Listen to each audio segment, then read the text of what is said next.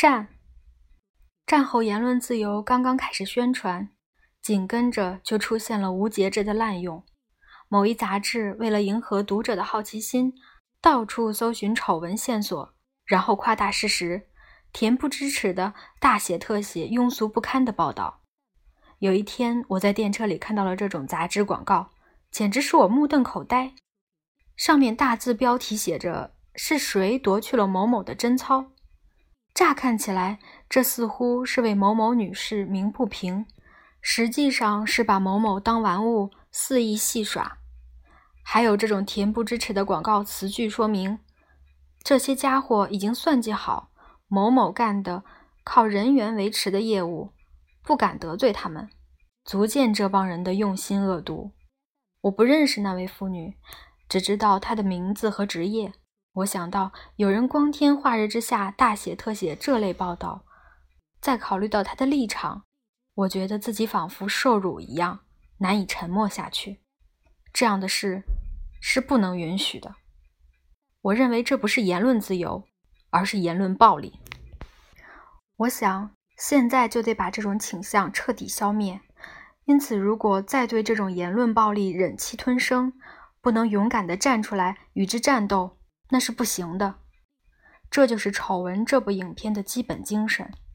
然而，目前的现实情况如何呢？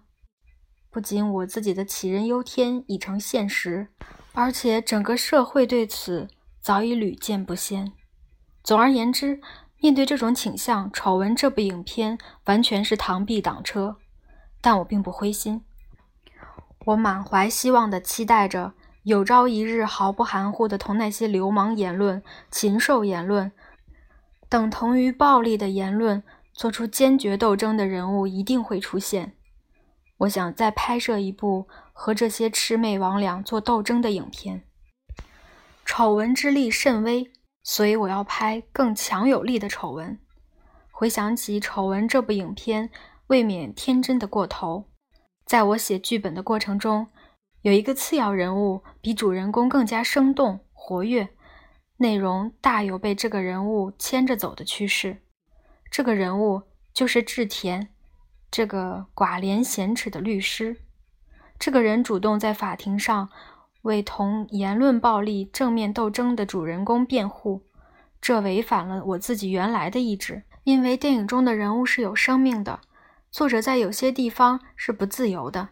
也可以这样说：如果作者操纵木偶，那完全自由的驱使人物，作品也不会有任何魅力。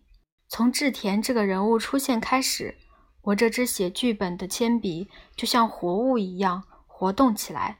写出来，连我自己都感到不舒服的志田其人的行为和语言。我写了不少剧本，然而这种感觉还是头一次。我简直不考虑志田的境遇，信笔写了下去。这样就必然把主人公抛在一边，把志田这个人推到前面来。虽然我也觉得这样不行，但仍然无能为力。那是《丑闻》这部作品上映之后半年左右的事情。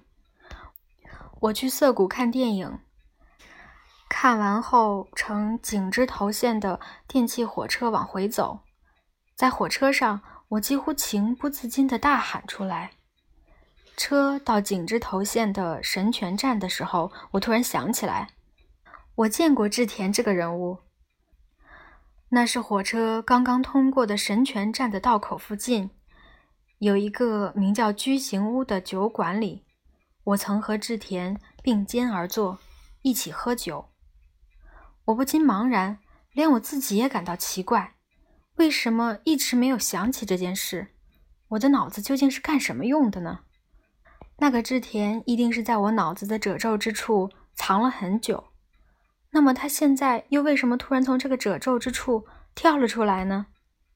居行屋这个酒馆是我当副导演时常去的地方。那里有位名叫阿凡的漂亮姑娘，这姑娘很清楚我们荷包里有多少油水，所以赊账根本不成问题。我总是带着那些副导演们去那里。有一天，记不得为什么，我独自一人去了。按往常的老规矩，我一定到二楼那尽管脏些，但比较安静的小房间。可那天我却坐在配膳台前自斟自饮。这时志田就坐在我身旁，他已是五十来岁的人，醉得厉害，没完没了地和我搭话。阿凡的爸爸在配膳台干活，他怕那人跟我说起来没完没了，惹我心烦，就想制止他。我摇了摇头，表示没关系。边喝边听他讲下去，他说的话和他的表情使我感到他一定有什么痛心的事情。他那絮絮叨叨的沉沉醉态，让人无不生出同情之心。当时我想，他这些絮絮叨叨的话，在这之前不知道已经讲了多少遍，因为他像念背熟的台词一样，口若悬河，信口说来。显得十分轻薄，但内容悲切，反倒使我感到苦味甚浓。他谈的是他女儿的事，他翻来覆去地说，他女儿得了肺病，卧床不起，他的女儿是个多么好的姑娘等等。他夸起女儿来没完没了，甚至说他像天使，像星星。总之，尽管从他嘴里说出的话。听起来够肉麻的，却使我动容，不由虔诚的、认认真真的听他说下去。而且他还拿他自己和女儿做了比较，列举了许许多多的事实，说明自己是个多么下流的家伙。这时，阿凡的爸爸似乎忍耐不住了，把一个用玻璃盖着的碗推到他面前，沉着脸说。好啦，适可而止，回去歇着吧。你女儿还等着你呢。阿凡爸爸这么一说，那人立刻默不作声，目不转睛地看着那碗，身子一动也不动。那碗里装的是发烧病人吃的东西。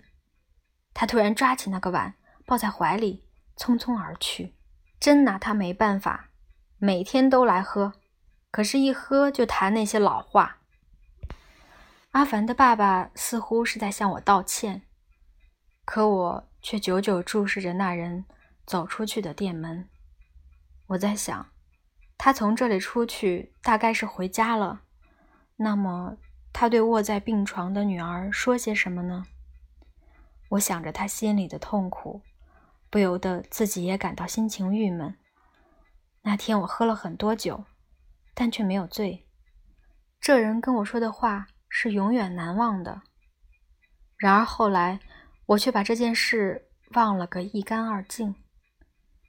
但是当我写丑闻的时候，这件事却下意识的在我头脑里重现，使我的笔异乎寻常的迅速疾书不已。是我在居行酒馆偶尔邂逅的志田在写剧本，写剧本的是他，不是我。